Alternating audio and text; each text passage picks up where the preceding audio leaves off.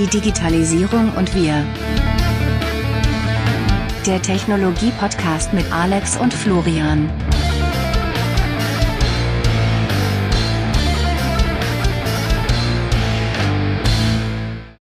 Hallo Florian, wie geht's dir? Ja, guten Morgen Alex, mir geht's gut. Wie geht's dir? Danke, auch gut. Äh, Super. Wir wollen heute, wir wollen heute über das spannende Thema sprechen, richtig? Ja, wir wollen noch mal über Tesla reden, glaube ich. Wir hatten ja in der ersten Folge schon ein bisschen was zu Tesla gesagt. Ganz genau. Und das Spannende an Tesla, über das wir heute mal sprechen wollen, ist ja, dass das Unternehmen ne, ein ganz spannendes digitales Unternehmen ist, wo wir eigentlich sehr viel draus lernen können. Genau, also wir hatten in der ersten Folge drüber geredet, wie die deutschen Autobauer das so ein bisschen verschlafen hatten, den Umschwung zur Elektromobilität und wie es halt Tesla gebraucht hat, um diesen Markt aufzurütteln.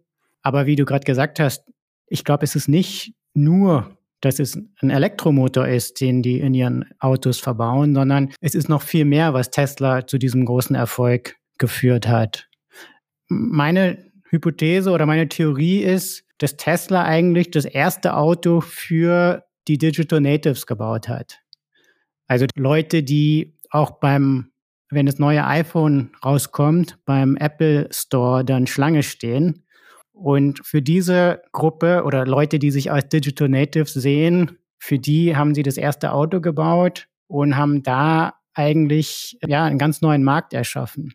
Das heißt, man hat Tesla eher als Lifestyle-Produkt etabliert, anstatt als ein Auto. Und man hat sich dann auch wahrscheinlich ein Stück weit von Apple inspirieren lassen, richtig? Ja, das, das sehe ich eigentlich ganz genauso. Also alleine schon diese Apple Stores, das hat ja Tesla auch übernommen. Also die haben ja diese Tesla Stores in den Innenstädten, in den Fußgängerzonen. Wenn du es mal vergleichst mit dem traditionellen Autohaus, was irgendwo draußen im Gewerbegebiet ist, ähm, eine ganz andere Kundenerfahrung. Und das ist, glaube ich, nur eins. Es sind noch andere Sachen, die sie von Apple übernommen haben. Also dieses Apple Playbook haben sie in vielen Stellen übernommen. Auch wie du dir zum Beispiel beim Kundenservice einen Termin machst, auch wie du eine Probefahrt buchst, alles über die Webseite, alles digital, ähnlich wie wenn du bei Apple dir äh, im Laden einen Termin machst. Ich war selbst kein Tesla, deswegen kann ich da jetzt nicht so aus Erfahrungen schöpfen. Aber ähm, wie ist es denn so, wenn du da einen Termin machst? Äh, du gehst da hin, machst du dann erst eine Probefahrt, bekommst du auch eine Einweisung in die Software, weil die Software ist ja bei Tesla schon eine, ein großes Kernelement. Nee, ist witzig, ist eine gute Frage. Ähm, genau, ich fahre ja einen Tesla und wenn du die Probefahrt buchst, kannst du dir also, wie gesagt, über die Webseite einen Termin machen und dann schicken sie dir vorher eine E-Mail mit ähm, einem Link zu so YouTube-Videos, wo du dir eine Einführung in die Software anschauen kannst. Also alles digital. Bei der Probefahrt ist dann auch noch jemand dabei, zumindest vor der Pandemie war es so. Während der Pandemie war dann natürlich keiner mehr mit im Auto. Aber vor der Pandemie war es dann so, dass du, wenn du eine Probefahrt gemacht hast, noch jemand mit im Auto saß und dir dann auch alles gezeigt hat, also auch den Autopilot und solche Sachen. Du hast, du hast selbst, äh, du fährst selbst einen Tesla. Welches Modell fahrst du da? Das Model 3, also das iPad mit Rädern, wie ich es immer gerne nenne. Äh, es hat ja keine Knöpfe mehr oder fast keine Knöpfe mehr. Es gibt noch einen Blinker und einen Gangbarhebel und noch zwei oder drei Knöpfe am Lenkrad, aber es hat kein Armaturenbrett mehr. Äh, es hat stattdessen einen großen Touchbildschirm, über den man eben die meisten Einstellungen vornehmen kann. Das Radio, die Klimaanlage etc. Äh, das hat einen großen Vorteil. Äh, klar, zum einen sparen sich die Knöpfe, ähm, sogar den Hebel für das Handschuhfach haben sich gespart. Also das macht man auch über diesen Touchbildschirm auf.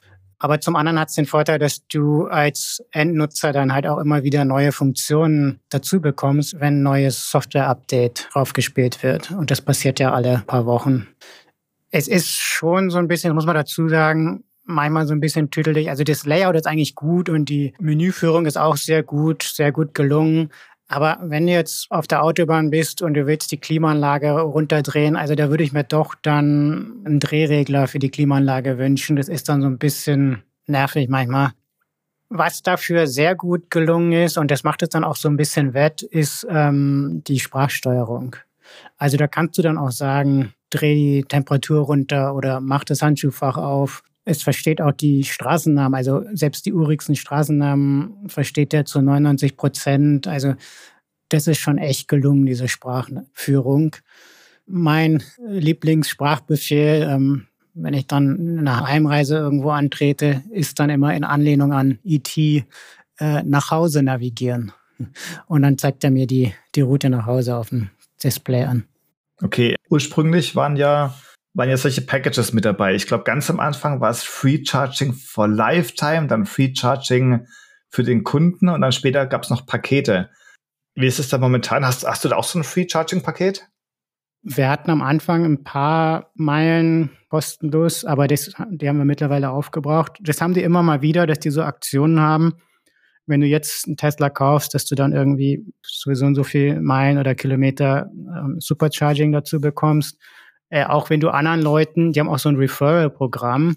Also wenn du deinen Freunden einen Link schickst, dass sie sich auch einen Tesla kaufen, dann kriegst du auch wieder, ich glaube, 1000 Kilometer oder so geschenkt. Also das gibt's immer mal wieder, aber die Zeiten des kostenlosen Ladens sind leider vorbei. Also am Anfang, es stimmt, die ersten Tesla-Fahrer, die haben lebenslang kostenloses Supercharging, aber ähm, die Zeiten sind leider vorbei. Okay. Wobei, ich habe mal gelesen, dass dieses kostenlose Supercharging zumindest am Beginn am Fahrzeug hing. Das heißt, wenn jemand heute eine, äh, gerade im Anbetracht der, der immer weiter steigenden Energiepreise, noch ein spannendes Schnäppchen machen will, könnte er sich eigentlich einen gebrauchten Tesla kaufen aus der Anfangszeit und würde dann wiederum dieses Free Supercharging bekommen, wenn ich es richtig verstehe.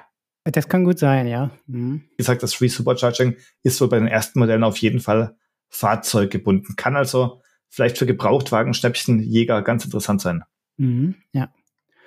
Du, vielleicht, bevor wir da noch weiter ins Detail einsteigen, ich würde mal mit, mit einer ganz anderen Firma anfangen wollen. Und zwar würde ich gerne nochmal auf diese Thematik kommen, wie die halt so einen neuen Markt aufbauen und äh, sich so ein bisschen von der Konkurrenz auch absetzen. Und da wollte ich dich fragen, kennst du Cirque du Soleil? Cirque du Soleil kenne ich, ja. Warst du schon mal in einer der ihren Vorführungen? Ich war auch schon mal in einer Vorstellung, ja. Mhm. Wie fandst du das? Und wie würdest du sagen, unterscheidet sich von einem traditionellen Zirkus? Also es hat ja Zirkus im Namen, Cirque du Soleil. Aber würdest du sagen, das ist noch ein Zirkus? Eigentlich nicht. Das ist eigentlich eine, eine, eine fantastische Show. Eine Akrobatik-Show, ne? Ja. Kein klassischer Zirkus. Ja, man hat im Prinzip, äh, ja, es ist halt ein, ein ich sag mal so, ein, ein spannendes Branding, äh, aber ähm, es ist kein Zirkus, nein? Nee, das ist eine Akrobatik-Show mit Musik und auch so einem Thema. Also jede Show hat ein bestimmtes Thema, ne? Und sie haben auch keine Zelte und keine Elefanten, keine Clowns und keine keine Zirkusdirektoren, sondern es ist einfach eine Show. Ähm, ich weiß nicht, wo du es gesehen hast. Ich war mal hier in Frankfurt in der Festhalle. Also die ziehen halt auch rum wie ein Zirkus, aber gehen dann halt immer in die entsprechenden Hallen. Und ich erwähne es deshalb, weil das ist ein Fallbeispiel aus einem berühmten Managementbuch. Äh, und zwar das Buch heißt Blue Ocean Strategy. Sagt dir das was? Eine Blue Ocean Strategy ist, wenn du ohne Wettbewerb einen Markt betrittst versus Red Ocean Strategy ist, wenn du sehr, sehr, sehr viele Marktteilnehmer hast und es dann einen richtigen Wettbewerb, einen richtigen Kampf gibt. Genau, richtig. Also die, der rote Ozean, das ist also die, der Hai oder Piranha infizierte Ozean, also der blutige Ozean.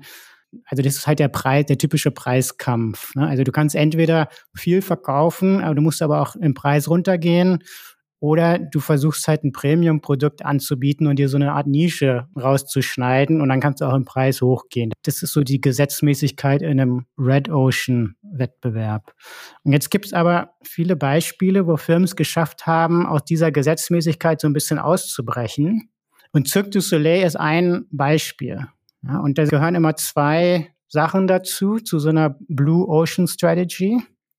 Das eine ist, dass du dich differenzierst, also dass du was ganz anderes anbietest, was vorher noch keiner so gemacht hat. Also Cirque du Soleil, die waren so eine der ersten, die halt ja die Tiere weggelassen haben, ja, die halt sich komplett auf die Akrobatik spezialisiert haben. Und es waren die ersten, die dann in die Arenen gegangen sind und das Zelt weggelassen haben. Die haben auch das Popcorn weggelassen. Und zum einen ist es eine Differenzierung. Du bist anders, du baust eine Marke auf, wie du gerade gesagt hast. Ne? Cirque du Soleil ist jetzt eine Riesenmarke, Die haben ja auch Shows in Las Vegas. Ähm, ich glaube, Helene Fischer, die Konzerte sind auch mit Cirque du Soleil. Also das ist eine Riesenmarke geworden. Welcher andere Zirkus hat so eine Marke aufgebaut? Und gleichzeitig spart denen das unheimlich Kosten. Also ich meine, so einen Elefanten zu transportieren, das ist wahnsinnig teuer. Ja? Also nicht nur die Transportkosten, auch die, die Versicherung äh, etc. etc. Das heißt, das zweite Element ist, dass du halt auch versuchst, Kosten zu sparen, ohne dadurch billig rüberzukommen. Und das ist halt dieses Ausbrechen aus diesem Muster, billig, mehr verkaufen mit billig sondern die verkaufen mehr, aber die können die Ticketpreise sogar anheben. Die sparen Kosten, aber heben gleichzeitig die Ticketpreise an. Also Cirque du Soleil ist ja nicht gerade billig, ne? also von, von den Ticketpreisen her. Absolut, richtig. Ist eher Premium, genau. Premium, genau. Das heißt, die Premium-Marke mit Kostenersparnis hat im Effekt eine riesen Gewinnspanne dann. Und das ist eigentlich auch das, wo Tesla jetzt momentan angekommen ist. Das ändert sich jetzt wieder dieses Jahr. Aber letztes Jahr war Tesla die Automarke mit der größten Gewinnspanne. Ich kann dir mal die Zahlen vorlesen, wenn du magst. Gerne. Genau, ich habe hier die, ich habe hier die sogenannte operative Gewinnspanne oder auch EBIT-Gewinnspanne genannt. Äh, das ist von der von der Wirtschaftsprüfungsgesellschaft äh, Ernst Young. Ähm, verschiedene Autohersteller und der Industriedurchschnitt, der liegt irgendwo so zwischen drei und fünf Prozent. Volkswagen zum Beispiel hatte sechs Prozent, äh, das bezieht sich jetzt aufs dritte Quartal 2022. Volkswagen sechs Prozent, äh, Mitsubishi zum Beispiel acht Prozent, Toyota sechs Prozent. Äh, und dann gibt es eher im Premium-Bereich, gibt es dann zum Beispiel BMW mit äh, knapp zehn Prozent, Mercedes-Benz knapp 14 Prozent und Tesla, die hatten 17,2 Prozent. Also deutlich drüber. 17,2 Prozent. Ja, das ist ja spannend, weil du auch sagst, ähm, man orientiert sich da ein Stück weit am, äh, am Apple Playbook. Kennst du die Gewinnspanne aktuell von Apple? Nee, weiß ich nicht. Die liegt in der Regel bei über 40 Prozent. Wow, 40 Prozent. Wow. Ja gut, das ist jetzt schon wirklich hoch. Ich vermute aber, das ist jetzt die Bruttogewinnspanne, also ohne die Fixkosten. Ähm, nur, dass wir da jetzt Äpfel mit Äpfeln vergleichen. Also die Bruttogewinnspanne bei Tesla war letztes Jahr knapp bei 25 Prozent. Also nicht ganz, ganz so hoch wie Apple, wie du jetzt sagst, 40 Prozent. Aber für die Autoindustrie ist es schon ein sehr hoher Wert, 25 Prozent. Also ein Viertel des Verkaufspreises äh, kommt als äh, Cash-Gewinn praktisch wieder rein. Der Rest sind dann Produktionskosten. Ja. Wir können nachher vielleicht nochmal drüber sprechen. Das geht jetzt dieses Jahr ein bisschen runter, weil sie die Preise gesenkt haben. Aber das zeigt halt, wie sie es geschafft haben, mit einem Produkt, was von der, da müssen wir jetzt ganz ehrlich sein, von der, von der Hardware her, von der, von der Bauqualität nicht mit einem Mercedes und auch nicht mit einem BMW mithalten kann. Ähm, ja. Aber die haben es geschafft, eine höhere Gewinnmarge rauszuholen, weil sie halt eben diese Marke aufgebaut haben und eben es geschafft haben, sich zu differenzieren.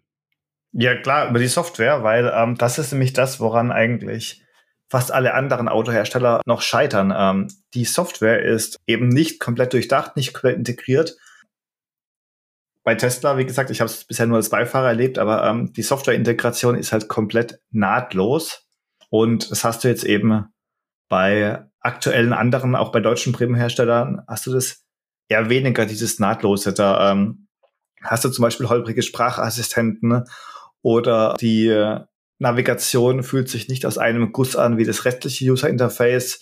Es gibt quasi immer wieder, ich sag's mal so, ähm, Friction oder auf Deutsch, äh, es gibt immer wieder so, solche Brüche in der Bedienung und die scheinen eben bei Tesla nahtlos zu sein, was aber eben, wie gesagt, auch daran liegt, dass Tesla eigentlich eher als Softwarefirma gesehen wird.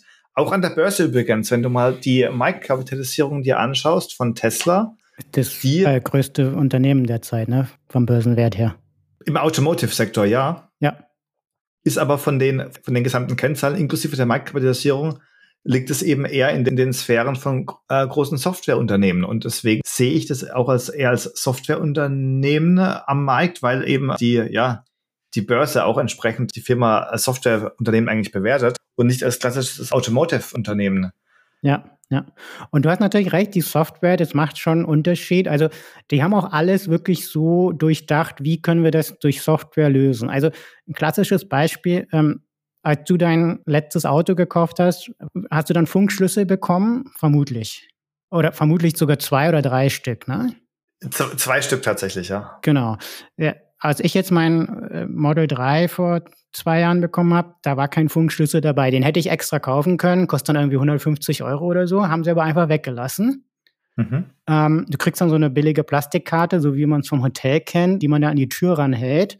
Die benutzt aber keiner, sondern stattdessen haben die wirklich eine richtig gute App, die das erkennt, also das Auto erkennt, wenn du mit dem Handy, wo die App drauf ist, also mit dem Handy in der Tasche auf das Auto zugehst und dann die Tür aufmacht, erkennt er, dass du das bist und die Tür geht einfach auf.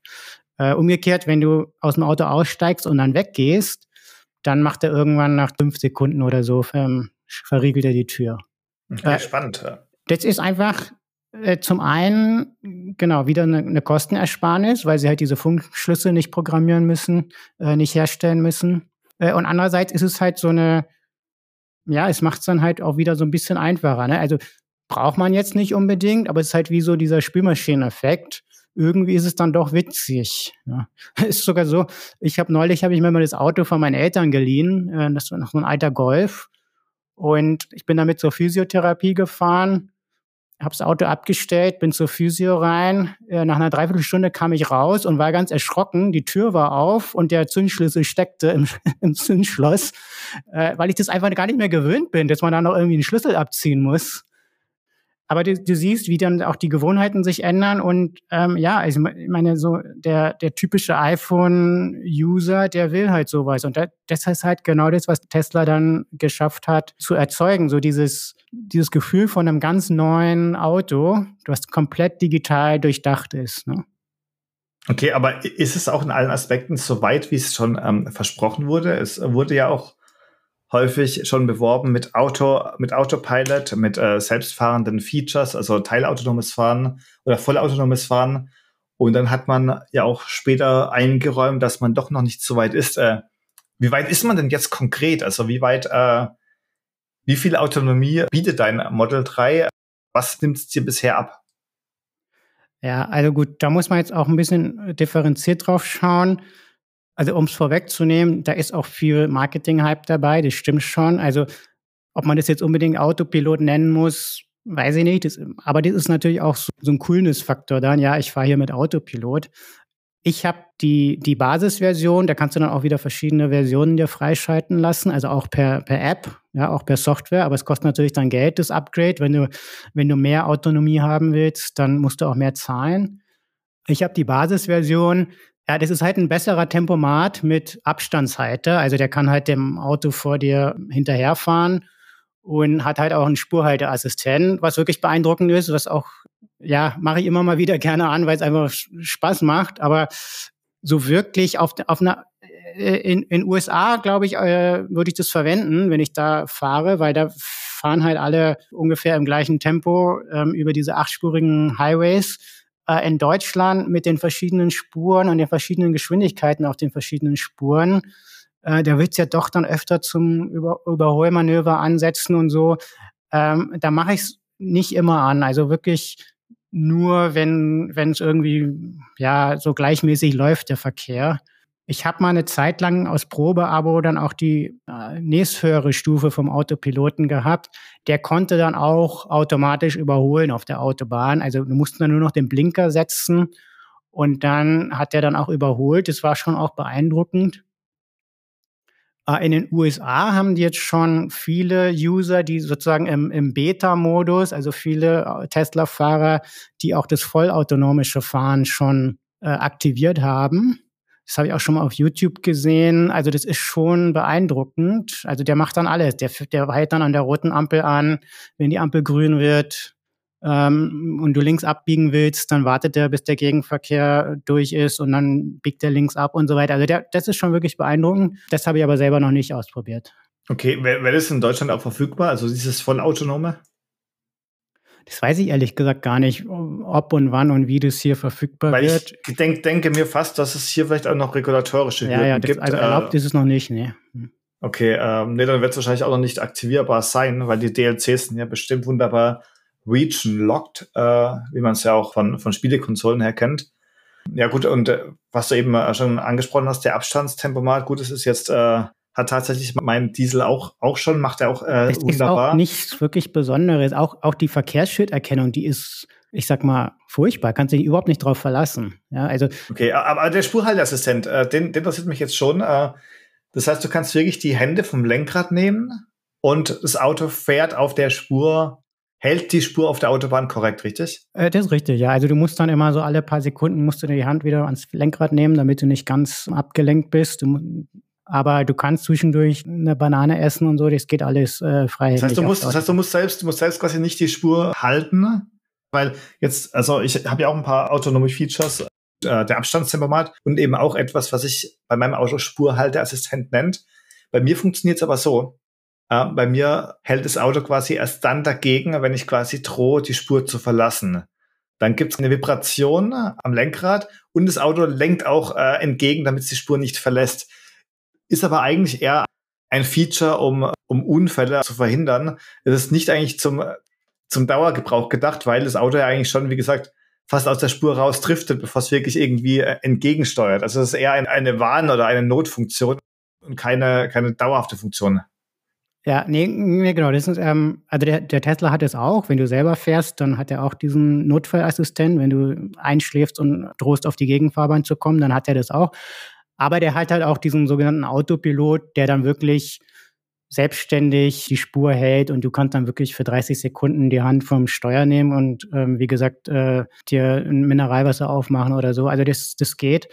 Ähm, nach 30 Sekunden oder ich weiß gar nicht, wie genau die Zeitspanne da ist, aber dann, dann sagt er, dass du dann die Hand einmal wieder ans Lenkrad legen sollst und dann musst du so ein bisschen, so ein ganz klein bisschen am Lenkrad rütteln, dass er weiß, dass du noch wach bist.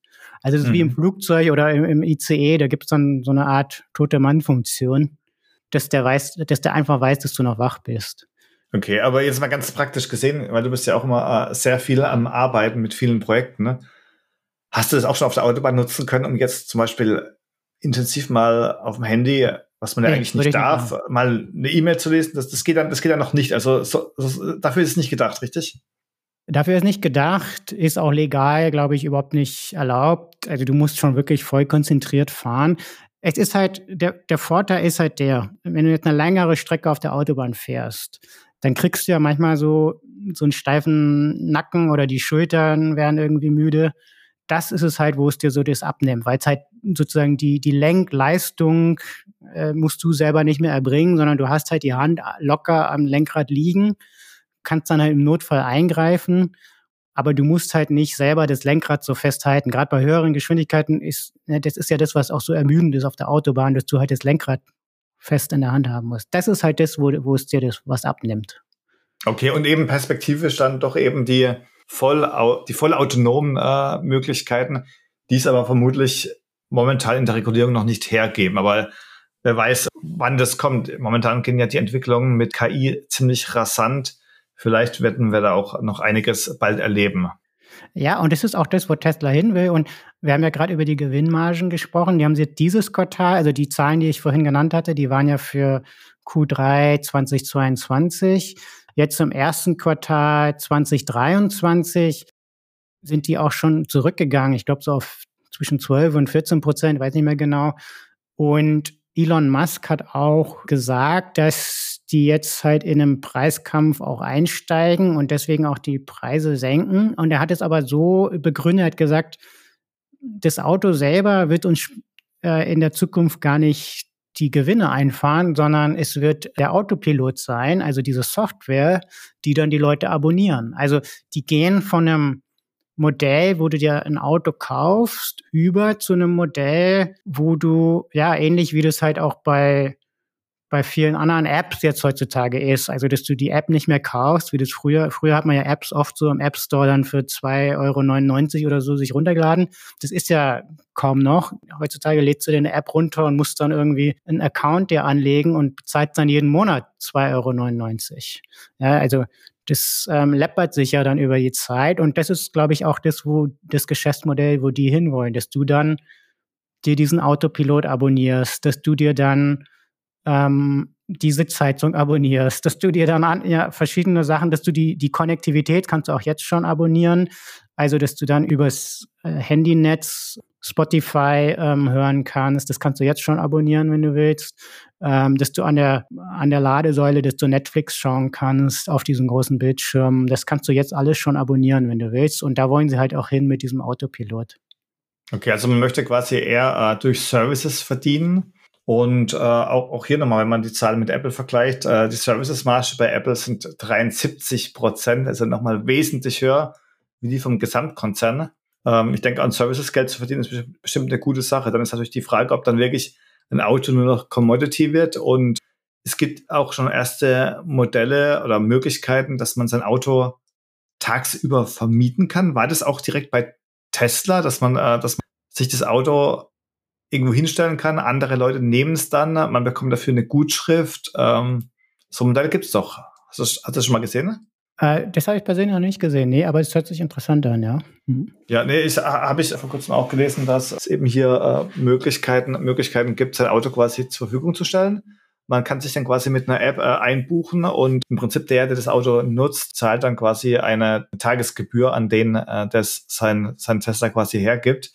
Das geht dann ein Stück weit auch in Richtung Share Economy, dass man äh, gerade in Städten gar nicht mehr, dass gar nicht mehr jeder ein Auto besitzt, sondern dass es quasi noch einige Autos gibt. Die Frage ist dann, ob die dann privat gehalten werden, die Autos, oder ob die Autos dann vielleicht sogar vom Unternehmen gehalten werden und man einfach hinläuft, damit fährt und wieder äh, es dann bei, bei, bei äh, ja, wieder abstellt. Und ich kann mir vorstellen, dass das dann auch natürlich in die Tesla-Strategie sehr gut reinpasst, wenn du sagst, sie möchten über Services verdienen und nicht so sehr über die, über die Hardware, also über äh, das eigentliche Auto, dann könnte das natürlich sehr gut in den, in deren, äh, in deren langfristige Strategie reinpassen. Ja, und die Voraussetzungen dafür, die existieren auch eben, wie gesagt, schon auch über diese App. Ähm, ich könnte dir zum Beispiel jetzt, wenn, wenn du jetzt mein Auto fahren wolltest, angenommen, ich wäre im Urlaub und du sagst, du, Florian, mein Auto ist in der Werkstatt, dann sage ich, kein Problem hol dir meinen Tesla und dann kann ich den über die App für dich entsperren und dann fährst du damit einfach weg. Wow. Das heißt, ich bräuchte einfach die, die Tesla-App auf dem iPhone und du könntest mir quasi dann Zugang geben. Nicht einmal. Ich könnte sogar, du könntest mich anrufen und sagen, ich, ich stehe jetzt vor deinem Auto, dann könnte ich bei mir in der App jetzt ähm, entsperren drücken und dann Motor starten drücken und dann kannst du fahren. Wow, das ist natürlich klasse. Probieren wir unbedingt mal aus, Florian. Ja, gut. oh, das hätte ich jetzt nicht erzählen sollen. ja, und äh, aber lass, lass uns mal kurz auch bei, bei, bei dem Thema bleiben mit den sinkenden Preisen. Das ist ja tatsächlich auch jetzt ein großer Punkt, bei dem Tesla jetzt auch massiv vom Apple Playbook abweicht, weil als iPhone-Nutzer der ersten Stunde von 2007 ne, sehe ich ja, wie die Preise von iPhones jedes Jahr fast jedes Jahr nach oben gehen. Klar, wir haben auch Inflation, aber trotzdem die Geräte sind, sind teuer. Nicht nur iPhones übrigens, auch Samsung-Geräte ist mittlerweile ziemlich, ziemlich Premium geworden. Und das ist eben, wie gesagt, die Abweichung eben äh, von, äh, von dem äh, sogenannten Apple Playbook, weil Tesla eben jetzt die Preise erstmal senkt. Und ich sehe es vor allem aus Marktgründen, weil eben ja jetzt auch ganz viele chinesische E-Auto-Hersteller ganz neu auf den Markt drängen, auch nach Europa und in die USA rein und dass man da jetzt eben einen, einen Preiskampf entfacht. Und Tesla mit seinen Margen kann da noch ziemlich gut mithalten. Man kann eben jetzt entgegensteuern, auch wenn es wie gesagt nicht dem Apple Playbook entspricht. Man kann jetzt die Preise aber senken. Wer allerdings dann Schwierigkeiten haben wird, sind die Hersteller mit den kleineren Margen, also die bereits angesprochenen deutschen Premium-Hersteller. Wie können die sich in, in Zukunft hier besser aufstellen?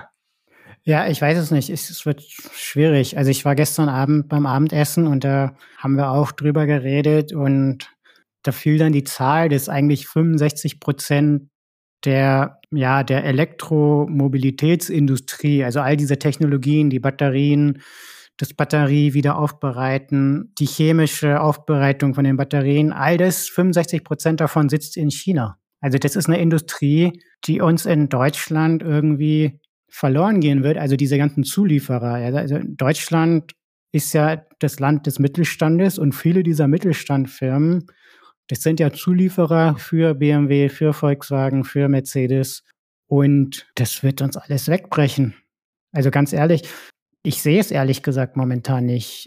also wie du gerade gesagt hast, das Risiko ist anders, dass die Chinesen jetzt den, auch den europäischen Markt dann aufrollen werden. Ich weiß nicht, hast du da schon erste, erste ähm, chinesische Autobauer gesehen, die jetzt nach Deutschland kommen? Das werden die auf jeden Fall machen, ja. Und die machen es auch ziemlich geschickt. Ähm, die versuchen vom Branding natürlich nicht sich als chinesischer Autohersteller zu branden, sondern die branden sich einfach als als neues, als neuer Disruptor. Äh, die haben dann Brandnamen wie NIO, die jetzt überhaupt nicht chinesisch anmuten, sondern versucht auch durchaus Brands aufzubauen, die einfach international wirken, die jetzt nicht unbedingt chinesisch wirken, wie zum Beispiel äh, BYD, was einen sehr chinesischen äh, Image hat, einen sehr chinesischen Touch hat. Also die neuen, die neuen Marken versuchen sich da wirklich äh, als international aufzustellen und wollen in einem Zuge sehen und, und genannt werden eben wie Tesla.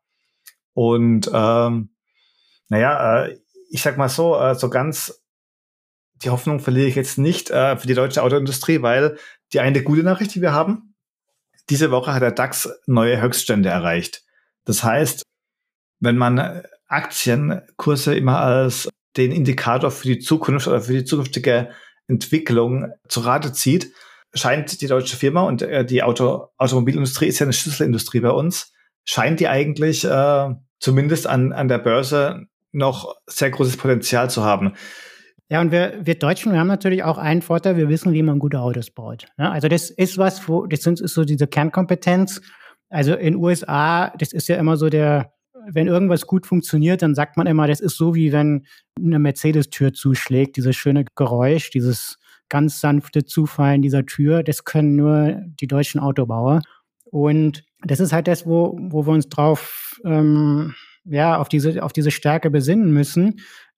Ist halt die Frage, ob wir da jetzt zum Beispiel, also um nochmal auf Tesla zurückzukommen, ob wir da, ob, ob das verloren gegangen ist äh, im, im Markt. Also ich gebe mal ein anderes Beispiel. Also Tesla hat ja mit Absicht, und da gehen wir jetzt wieder auf diese Blue Ocean Strategie zurück, hat er mit Absicht Entscheidungen getroffen, dass sie nicht die allerhöchsten Qualitätsmaterialien verwenden.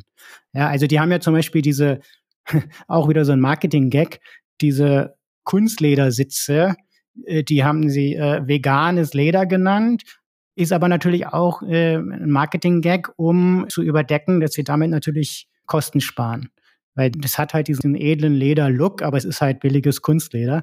Ähm, wie du weißt, äh, ich habe ja am Anfang, wo ich den Tesla neu hatte, mich massiv beschwert, wie das gestunken hat. Diese Materialien, das sind einfach nicht diese hochwertigen Materialien, die wir aus deutschen Autos kennen. Ne? Ist die Frage jetzt, ob das der Autokäufer der Zukunft, ob der das noch will, ob das irgendwas ist, was der noch will. Und ich gebe mal einen anderen Vergleich. Äh, Starbucks. Starbucks ist ja eigentlich, wenn du mal drüber nachdenkst, ein furchtbarer Laden. also da stehen die, da stehen die, die dreckigen Teller auf den Tischen, ähm, ist es voll, du musst dann in der Schlange stehen und warten, bis du deinen dein Kaffee dir abholen kannst. Vergleich das mal mit einem schönen ähm, Café, wo du dich hinsetzt und dann kommt jemand und bringt dir den Kaffee. Trotzdem kann Starbucks einen höheren Preis verlangen als das Café um die Ecke. Ja, unfassbar hohe Preise verlangt Starbucks. Aber, genau, ähm, genau. aber die machen, die, der Selling Point ist einfach äh, die Customer Experience, also die, äh, die Kunden. Ne? Exakt. Die Kunden, das Kundenerlebnis.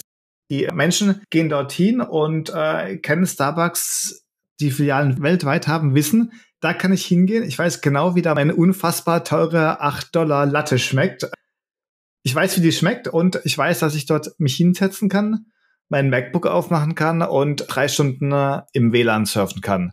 Und Correct. das zusammen gepaart mit den, äh, mit den äh, Barista, die dich dann beim Kaffee zubereiten nach dem Namen fragen, die fragen, hier, wie heißt du da? Äh, ja, die, die schreiben den auf, auf die Tassen, auf den Pappbecher. Und das Ganze ist eben die, das Kundenerlebnis, wo die dafür zahlen die Kunden das Geld. Die zahlen nicht, die zahlen nicht das Geld für, den Kaffee, der, der da rauskommt, sondern wirklich für ja. das, für das Erlebnis. Und das, das auch, wie gesagt, durchstandardisiert ist, ist es weltweit gleich. Das heißt, äh, wenn du in einer fremden Stadt bist und du siehst da vorne dieses grüne Starbucks-Schild, dann weißt du genau, was dich da erwartet. Ist ein Stück weit auch bequem, aber äh, Menschen sind halt auch Gewohnheitstiere und äh, ja.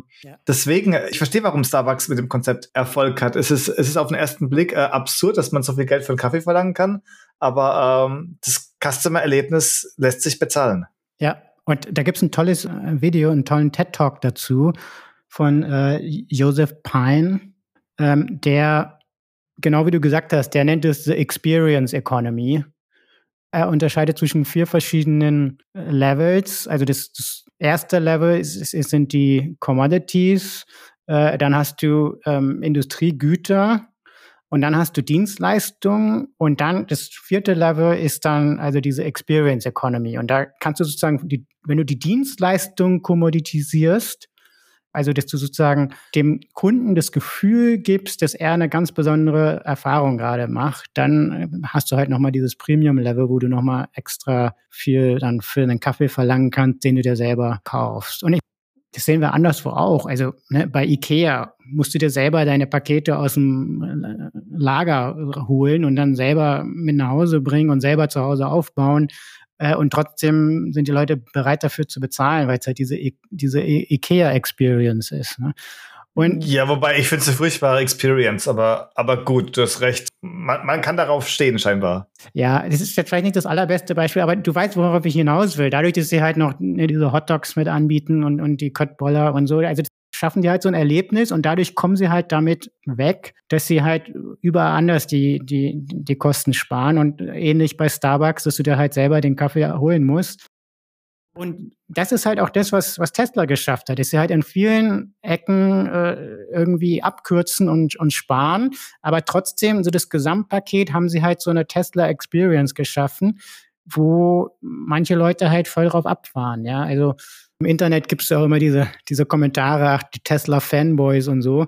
Ähm, ja, kannst du dich als Firma freuen, wenn, wenn deine Kunden als Fanboys bezeichnet werden, weil die, also die sind auch ich glaube, es gibt Umfragen, das sind mit die loyalsten äh, Autokunden. Also die würden gar nicht auf die Idee kommen, sich ein anderes Auto mal anzuschauen. Ja, während, wenn jetzt jemand, keine Ahnung, ein Golf gefahren ist, der wird sich dann vielleicht auch mal ein Opel anschauen oder ein Toyota, wenn der Preis besser ist. Ja, und das war ja dann auch die Strategie, wie die Japaner in den 80er und 90er Jahren, in den 90er Jahren dann auch die Koreaner, wie die dann in den europäischen und amerikanischen Markt gekommen sind dass sie dann halt auch über den Preis Konkurrenzkampf gemacht haben, also wieder dieser Red Ocean.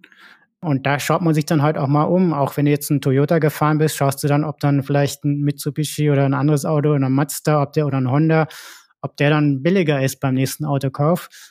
Aber das hat man bei diesen Tesla-Fanboys, bei den Tesla-Kunden gar nicht so. Die, die sind in diesem Ökosystem dann auch drin. Das hattest du ja, glaube ich, auch mal in einer vorherigen Folge erwähnt, dieses Apple-Ökosystem, wenn man da mal drin ist, dann will man da auch gar nicht raus. Ähm, das ist dann natürlich dann auch das Gleiche. Die wollen dann auch nicht wieder eine neue App, die wollen dann ihre Tesla-App behalten, die wollen auch dieses, muss man natürlich auch dazu sagen, die Tesla Supercharger, das ist auch ein super Netz, also dieses, dieses schnellere System, das ist auch so einfach gemacht, auch wie bei Apple wieder diese Erfahrung, dass du einfach, du fährst hin, und es gibt keine Probleme. Deswegen stehen ja die Leute auf die iPhones. Ich bin ja selber gar nicht so ein iPhone-Fan, aber die Leute stehen drauf, weil die funktionieren einfach. Da musst du auch nicht, nicht um nichts kümmern. Ähnlich bei diesen Superchargern. Du fährst hin, steckst den Stecker rein und der lädt automatisch. Der weiß automatisch, dass das dein Auto ist. Das wird automatisch von deiner Kreditkarte abgebucht. Das hast du ja bei diesen anderen öffentlichen Ladesäulen überhaupt nicht. Das ist ja ein Chaos mit, da brauchst du ein Konto und da brauchst du eine Ladekarte und keine Ahnung was also das ist, das hat Hand und Fuß, dieses ganze Ökosystem, es passt alles zusammen. Ja, durchaus verständlich. Und ähm, dennoch ist eben Tesla jetzt auch bereit oder mehr oder weniger dazu gezwungen, die Preise zu senken und ähm, ja noch, noch, mal, noch mal einen Blick zurückzuwerfen auf, auf die deutsche Industrie. Ich denke, man war da auch ein Stück weit blind, weil man hat jahrzehntelang quasi nach China outgesourced, hat immer mehr in China machen lassen, hat während der Verbrennerzeit auch gut funktioniert, weil man scheinbar dort trotzdem nicht geschafft hat, einen Verbrenner zu etablieren. Aber jetzt bei den äh, E-Autos ist die Technik wesentlich einfacher geworden. Und jetzt wundert man sich, warum man, nachdem man jahrzehntelang quasi äh, in China hat produzieren lassen, warum jetzt plötzlich in China Hersteller die technischen Fähigkeiten haben und die Möglichkeiten haben, jetzt eben selbst Autos herzustellen. Und ja. äh, das wird eben, um, uh, um nochmal um den Punkt aufzugreifen, das wird auch eine spannende politische Komponente mit sich bringen, weil äh, Unternehmen haben in China ja keinen freien Marktzugang. Apple, Google, Microsoft, alle großen Softwarefirmen sind starken Restriktionen unterworfen und auch die Automobilhersteller mussten alle Joint Ventures eingehen. Das heißt, VW oder Daimler, die produzieren ja nicht eigenständig in China, sondern mussten eine Joint Venture gründen, was ja auch dazu geführt hat, dass man entsprechendes Know-how auch nach China transferiert hat. So kam ja auch dieser Know-how-Transfer zustande. Ja. Also es war ja teilweise, teilweise politisch erzwungen. Und jetzt sind wir natürlich ein Stück weit auch in, in der Situation, dass ich mir gut vorstellen kann, dass Europa und die USA ein Stück weit hier mehr eigenen Protektionismus betreiben werden. Ja, und witzigerweise auch, auch, haben ja. die, äh, witzigerweise ist Tesla jetzt im gleichen Schicksal erlegen. Vermutlich wohl wissen sind die da reingegangen. Die haben ja vor ein paar Jahren eine riesen Gigafactory in Shanghai aufgemacht und da wurde denen ja der rote Teppich von den Chinesen ausgerollt, dass die da die Teslas produzieren.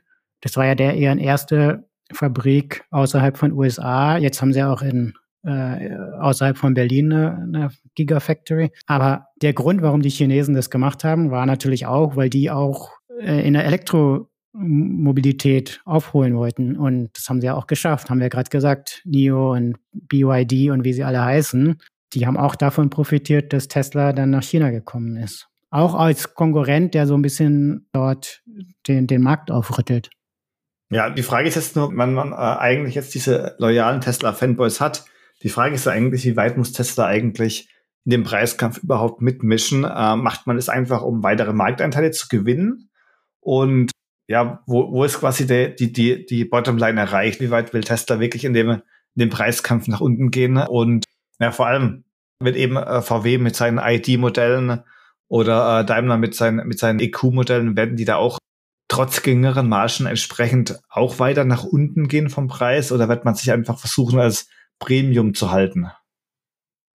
Ja, hat eine spannende Frage. Ich habe auch keine Antwort drauf. Ähm, ich würde mir auch wünschen, dass die, die deutschen Autobauer auch so ein bisschen davon lernen. Also auch, das ist halt, ich, ganz ehrlich, ich würde gerne ein deutsches Auto fahren mit einer entsprechenden Qualität. Aber als ich halt vor der Wahl stand, was ich für ein Elektroauto, ich wollte ein Elektroauto fahren. Äh, ganz ehrlich, da war nichts anderes zur Wahl, weil halt diese Supercharger gefehlt haben, weil halt auch diese äh, Kauferfahrung auch so ganz anders war. Also ich, ich hatte sogar schon mal einen Kaufvertrag von Audi für einen A3, also ein Hybridauto, keinen vollelektronischen Hybrid. Hatte ich sogar schon mal auf dem Tisch liegen. Aber die Verkaufserfahrung, das war furchtbar. Also konntest du nicht Probe fahren, weil den gab es noch nicht zur Probefahrt. Irgendwann haben sie dann angerufen, sie könnten vorbeikommen zur Probefahrt. Dann hatten wir aber das alte Modell da, den wollte ich natürlich nicht. Dann hieß es immer, wenn du mit denen telefonieren wolltest, ja, wer ist denn ihr Ansprechpartner? Ist, ist natürlich immer einer aus dem Vertrieb, der dann für dich zuständig ist. Wenn der nicht erreichbar ist, dann weißt du auch nicht, mit wem du sprechen sollst. Äh, also das war irgendwie eine Furcht. Und dann haben die den Druck gemacht, ja, wenn Sie den jetzt haben wollen, den wir hier auf dem Hof stehen haben, dann müssen Sie jetzt sofort unterschreiben. Äh, das ist bei Tesla alles nicht. Also da, da kaufst du über die Webseite mit der, mit der Kreditkarte fertig. Also diesen ganzen Stress auch mit dem Verhandeln und so, das hast du alles nicht. Ähm, du kaufst quasi wie, wie wenn du ein, äh, ein Smartphone kaufst. Äh, ja. Oder, oder, oder ein Buch, Buch bei Amazon oder so. Ja, gibt's Kreditkarte ein, fertig. Äh, und das, das okay. Spannende ist ja auch, ist auch nochmal, geht auch nochmal auf diese Kostenersparnis-Seite zurück. Die haben ja dann auch viel weniger Auswahlmöglichkeiten. Es geht auch viel schneller. Das kannst du in, innerhalb von drei Klicks kannst du dir ein Auto kaufen. Du musst dich entscheiden, welche der fünf Farben willst du haben. Es gibt zwei verschiedene Innenraumfarben. Und dann gibt's halt zwei oder drei verschiedene Batterie- und Motorvarianten. Und das war's. Durch diese drei Fragen musst du dich durchklicken alles andere kannst du, wie gesagt, nachher noch zubuchen, Autopilot und was weiß ich. Und das Witzige ist, du siehst dann auch sofort, wann dann dein Auto abholbereit ist, weil das wird ja nicht für dich extra hergestellt, sondern, ne, also die, gibt ja eine begrenzte Anzahl von Kombinationen, ne? also fünf Farben, zwei Innenräume, drei verschiedene Motorvarianten, kann man sich ja ausrechnen. Und die haben einfach genügend in der Produktion, du, du kriegst dann einfach der nächste, der, der vom, vom Fließband runterläuft mit deiner Konfiguration. Ja, der wird ja nicht extra für dich hergestellt. Das ist auch nochmal eine ganz andere Angehensweise. Ich, ich verstehe die Herangehensweise, weil du hast ja natürlich auch äh, wesentlich weniger Konfigurationsmöglichkeiten. Wenn ich überlege an mein aktuelles Fahrzeug, was ich habe, das hatte, ich glaube, fünf Seiten äh, zum Konfigurieren mit tausend Optionen. Und die hast du natürlich, wenn du die etwas äh, etwas weniger äh, komplex hast, die Konfigurationsmöglichkeiten, dann kannst du natürlich auch besser, besser vorproduzieren. Ja, ja. Und äh, ein äh, Bekannter von mir, der hat im Oktober hat er sich einen neuen BMW bestellt. Der ist immer noch nicht da. Also der weiß auch nicht, wann er den kriegt. Der wartet jetzt schon seit acht Monaten. Weil der halt für den hergestellt wird und das dauert halt eine Weile. Ich hatte mir auch jetzt ein E-Fahrzeug bestellt von einem deutschen Hersteller tatsächlich und ich warte auch schon seit einem halben Jahr auf die Lieferung. Also seit einem halben Jahr. Das ist, äh, ist ziemlich lang, wenn man überlegt, um wie viel Geld es da geht, dass man da eigentlich um Marktanteile kämpft. Äh, ja, also ich sage äh, jetzt auch nicht, dass das alles unbedingt besser ist. Also ist natürlich auch schon cool, wenn du dir dein eigenes Auto konfigurieren kannst. Aber ich sag halt nur, das ist ein anderes Modell, ein anderes Geschäftsmodell. Und ich will halt auch nur damit erklären, warum Tesla so erfolgreich war ähm, weil die es halt geschafft haben, unheimlich Kosten zu sparen und gleichzeitig aber so eine neue Experience aufzubauen. Ich will halt nur sagen, dass es halt nicht nur die Elektrifizierung war, warum Tesla so erfolgreich war. Also sonst würden wir jetzt alle mit dem BMW i3 rumfahren. Das war ja eines der ersten Elektroautos oder der Renault Zoe, den ich übrigens auch schon mal Probe gefahren bin. Das war auch eine furchtbare Erfahrung. Also es ist nicht nur die Elektrifizierung. Bei Renault war das dann so, die hatten so ein Angebot, dass man den 24 Stunden Probe fahren kann, den Renault Zoe. Das ist jetzt auch schon ein paar Jahre her, aber ich habe das dann gemacht. Und dann habe ich gefragt, ja, wie ist es dann mit dem Aufladen? Und dann haben die gesagt, das weiß ich auch nicht. Kenne ich mich auch nicht aus. Also die Verkaufsfrau wusste selber nicht, wie man den auflädt. Ähm, und dann habe ich gesagt, ja, aber ich will den doch jetzt mal auch leer fahren und dann das auch mal ausprobieren an der Ladesäule und so. Dann hat sie gesagt, nee, sie dürfen nur, ich weiß nicht mehr, was es war, 100 Kilometer oder so fahren. Dann habe ich gesagt, das ist doch blöd. Also ich will doch jetzt gerade mal, das ist das erste Mal, dass ich jetzt die Erfahrung mit einem Elektroauto mache. Warum kann ich das jetzt nicht mal voll ausprobieren, wenn ich den schon 24 Stunden Probe fahren kann? Und das ist halt das, was ich meine dass sich halt auch die, die europäischen Hersteller dann oft so schwer tun, das dem Kunden irgendwie schmackhaft zu machen. Also die, ja, die haben dann vielleicht die Hardware dann umgestellt auf ein Elektroauto und der Zoe ist ja auch ein, es war ja eine Zeit lang das meistverkaufte Elektroauto in Deutschland bis dann Tesla hier in den Markt kam. Aber die haben halt diese, diese Kunden, diese Experience halt nicht, das haben sie halt nicht hingekriegt. Ne? Ja, also meiner Meinung nach ist es, äh, ist es neben der Customer Experience ist es ganz klar die Software. Die Software ist der Dreh- und Angelpunkt und ich denke, dass man vielleicht für die anderen Hersteller eine Idee schaffen könnte, indem man einfach eine gemeinsame Plattform einrichtet stell dir das mal vor, wie es bei Computern oder bei Smartphones ist. Bei Computern hast du in der Regel drei verschiedene Betriebssysteme zur Auswahl. Du hast Windows, du hast macOS, wenn du Mac hast, äh, und du hast Linux. Auf Smartphones hast du heutzutage iOS und Android. Android wird benutzt von, ich habe das Gefühl, von 100 verschiedenen Smartphone-Herstellern. Und jetzt bleibt natürlich die spannende Frage, ob man das nicht parallel auch für die Automobilindustrie schaffen könnte. Stell dir vor, es gäbe quasi eine Software, die sich Automobilhersteller lizenzieren können. Ähm, zum Beispiel eine Software, die von einem Hersteller hergestellt wird, der sehr große Erfahrung hat mit guter, mit gutem User Interface, wie zum Beispiel Google oder eben Apple. Apple und Google sind beide übrigens ich wollte gerade sagen. Man unterstellt beiden, dass sie eigene äh, E-Autos herstellen. Bei Google gab es schon ein konkretes Projekt, was aber, soweit ich weiß, nicht zur Marktreife geführt hat und eingestellt worden ist. Und Apple, ähm, da gibt es schon seit zehn Jahren ein Gerücht äh, zu einem iCar, aber dass der die da mit einem Koreaner zusammengehen, ne? Das sozusagen richtig. Die, die, Koreaner dann die, die Hardware herstellen und Apple die Software. Und das, ich weiß nicht, was da, daraus geworden ist, aber wenn das kommt, das wäre, glaube ich, so der, der potenzielle Tesla-Killer, weil wie du sagst, du wärst dann auch in diesem iPhone-Ökosystem, du hast dann halt auch diese Software-Erfahrung von Apple. Das könnte interessant werden, ja. Aber weißt du dazu mehr? Das sind alles nur Gerüchte und die gibt es schon seit, seit langer, langer Zeit. Auch mit dem koreanischen Hersteller ist ein Gerücht gewesen. Ähm, es ist äh, momentan nicht mehr als Gerüchte und solange es es noch nicht gibt, wäre eben, wäre es eben eine Möglichkeit, dass man einfach sagt, jetzt als zum Beispiel als Daimler, BMW und als äh, VW, dass man sagt, wir tun uns zusammen. Das wäre dann, glaube ich, ein Einkaufsoligopol und äh, fragen gemeinsam an für ein gemeinsames Betriebssystem bei Google, Apple, Microsoft, bei einem großen Unternehmen, das eben sowas herstellen kann. Und dann lasst man sich gemeinsam eine grandiose Software herstellen. Und wir haben sowas auch schon mal gesehen, nämlich bei den, bei den Navigationssystemen. Da hat man, glaube ich, damals sogar so erfolgreich ein Konsortium gegründet. Ich glaube, das hieß hier und war die, war das Kartenmaterial von Nokia gewesen, nachdem Nokia als Unternehmen quasi seinen Betrieb eingestellt hat, hat man quasi dieses Kartenmaterial an die Hersteller verkauft. Das heißt, man hat schon mal Erfahrung gemacht mit dem Zusammenarbeiten eben für, für Karten und Telemetrie. Und warum sollte man nicht dieselbe, dieselbe Erfahrung machen können? Nochmal einen Schritt weiter, einen Schritt mehr integriert, indem man sagt, lass uns doch mal eine Softwareplattform auf die Beine stellen, die richtig gut ist. Also das wäre wär für mich, aus meiner, aus meiner Sicht wäre das quasi eine, eine Idee, eine Möglichkeit, mit der deutsche Hersteller massiven Schritt nach vorne machen könnten, indem sie einfach diese, diese Softwarelücke schließen und zwar nicht, indem da jeder sein eigenes Züppchen kocht. Äh, denkt dran, Android ist ein gutes Beispiel. Äh, Android läuft auf so vielen Geräten, nicht nur auf Smartphones übrigens, sondern auch auf zahlreichen äh, TV-Geräten, auf den äh, Geräten von Philips läuft Android, auf kleinen Media-Playern läuft Android. Ich bin jetzt kein riesiger Fan von Android, aber trotzdem, die äh, Marktdurchdringung ist gegeben und sehr, sehr viele Hersteller hätten garantiert kein Produkt am Markt, wenn sie nicht diese Softwareplattform hätten.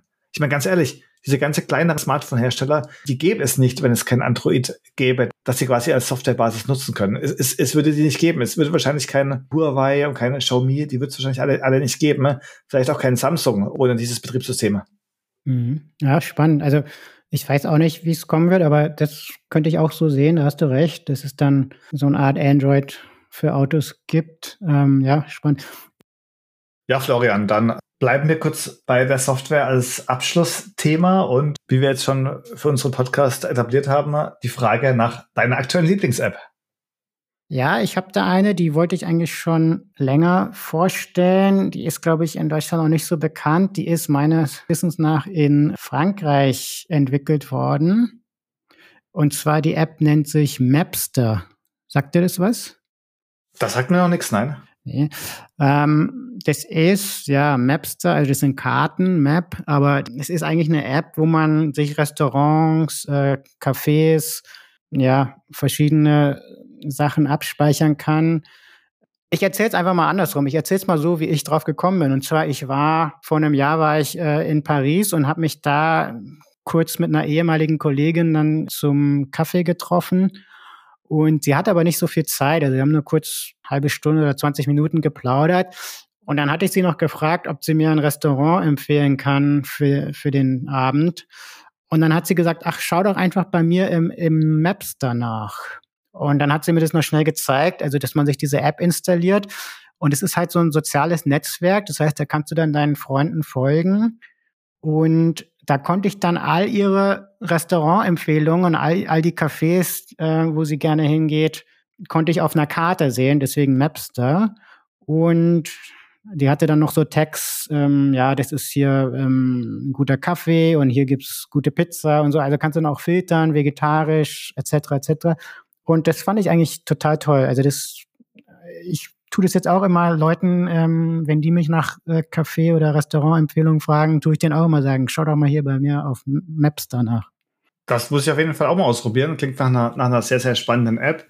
Ich habe auch eine spannende App für dich, Florian, äh, die du ausprobieren kannst. Äh, das ist tatsächlich ein deutsches Fintech, das ich dir kurz vorstellen will.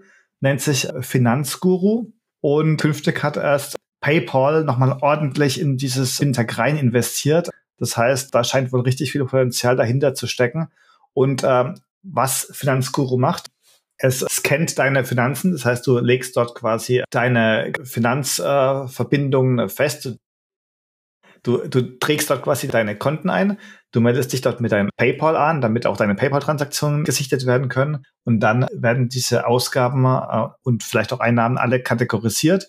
Das heißt, die App kann dir auch Handlungsempfehlungen geben, indem sie zum Beispiel sieht, dass du vielleicht äh, Verträge doppelt hast, dass du äh, vielleicht Verträge optimieren kannst. Du kannst auch deine Verträge eigenständig dort äh, hinterlegen. Das heißt, das Finanzguru kann dir auch sagen, ob du ausreichend versichert bist, ob du deinen grundsätzlichen Versicherungsschutz hast, wie zum Beispiel eine Berufsunfähigkeitsversicherung, eine Haftpflichtversicherung und ob man die eben kostentechnisch auch optimieren kann. Und damit ist ein ganz besonderes äh, Schmankerl für unsere Podcast-Hörer, nämlich einen drei Monate Code für die Finanzguru Plus Mitgliedschaft, die normalerweise kostenpflichtig ist und mit dem Code GANG, wir werden den auch nochmal äh, in die Show Notes reinschreiben, mit dem Code GANG bekommt ihr Finanzguru drei Monate for free in der Plus-Mitgliedschaft. Äh, auf jeden Fall mal ausprobieren. Ist eine sehr, sehr, sehr spannende App. Ja, toll, dass du das für uns rausgeholt hast, diesen Code. Ich werde es gleich selber mal ausprobieren. Was genau bekommt man bei der Premium-Version dann dazu? Ja, die Plus-Funktion, die hat zum Beispiel die Möglichkeit, äh, in den Daten äh, rückblickend zu schauen. Du bekommst mehr Empfehlungen, das heißt, die Optimierung äh, ist entsprechend besser und bietet mehr Möglichkeiten. Und du hast auch noch mehr Analysemöglichkeiten. Ich weiß, Florian, alles, was Richtung Datenanalyse geht, lässt dein Herz höher schlagen. Also da kannst du noch, noch wesentlich tiefer in die Insights reintauchen. Okay, super. Ja, da hast du mich jetzt auch mit, mit dem Wort Analyse hast du mich jetzt auch gekriegt. Das werde ich dann auch mal ausprobieren. Perfekt, nee, dann vielen Dank dafür und dann denke ich, sind wir durch. Ich bin gespannt. Du hast ja gesagt, du hast auch ein Elektroauto, was du dann bald fahren kannst. Jetzt haben wir ja diese Folge über Tesla geredet, was Tesla so besonders gemacht hat, wo sie auch, sage ich mal, so ein bisschen abkürzen, indem sie an der Qualität so ein bisschen sparen und so. Aber von, von daher würde mich dann auch äh, interessieren, wie es dann ist, wenn du deinen deutschen Elektrowagen fährst. Äh, vielleicht machen wir da dann nochmal eine Folge generell zum Thema Elektromobilität. Also nicht nur Tesla, sondern Elektromobilität in Deutschland und wie es damit dann weitergeht. Sollten wir unbedingt uns vormerken, das Thema elektrisiert. Und damit äh, unsere Zuhörer auch diese Folge und unsere anderen spannenden Folgen nicht verpassen, auch nochmal den Hinweis, äh, bitte abonniert unseren Podcast die Digitalisierung und wir. Wir sind auf allen gängigen Plattformen zu finden und freuen uns, wenn wir uns bald wiederhören. Freue ich mich auch. Bis dahin, Alex. Mach's gut. Florian, mach's gut. Ciao. Ciao.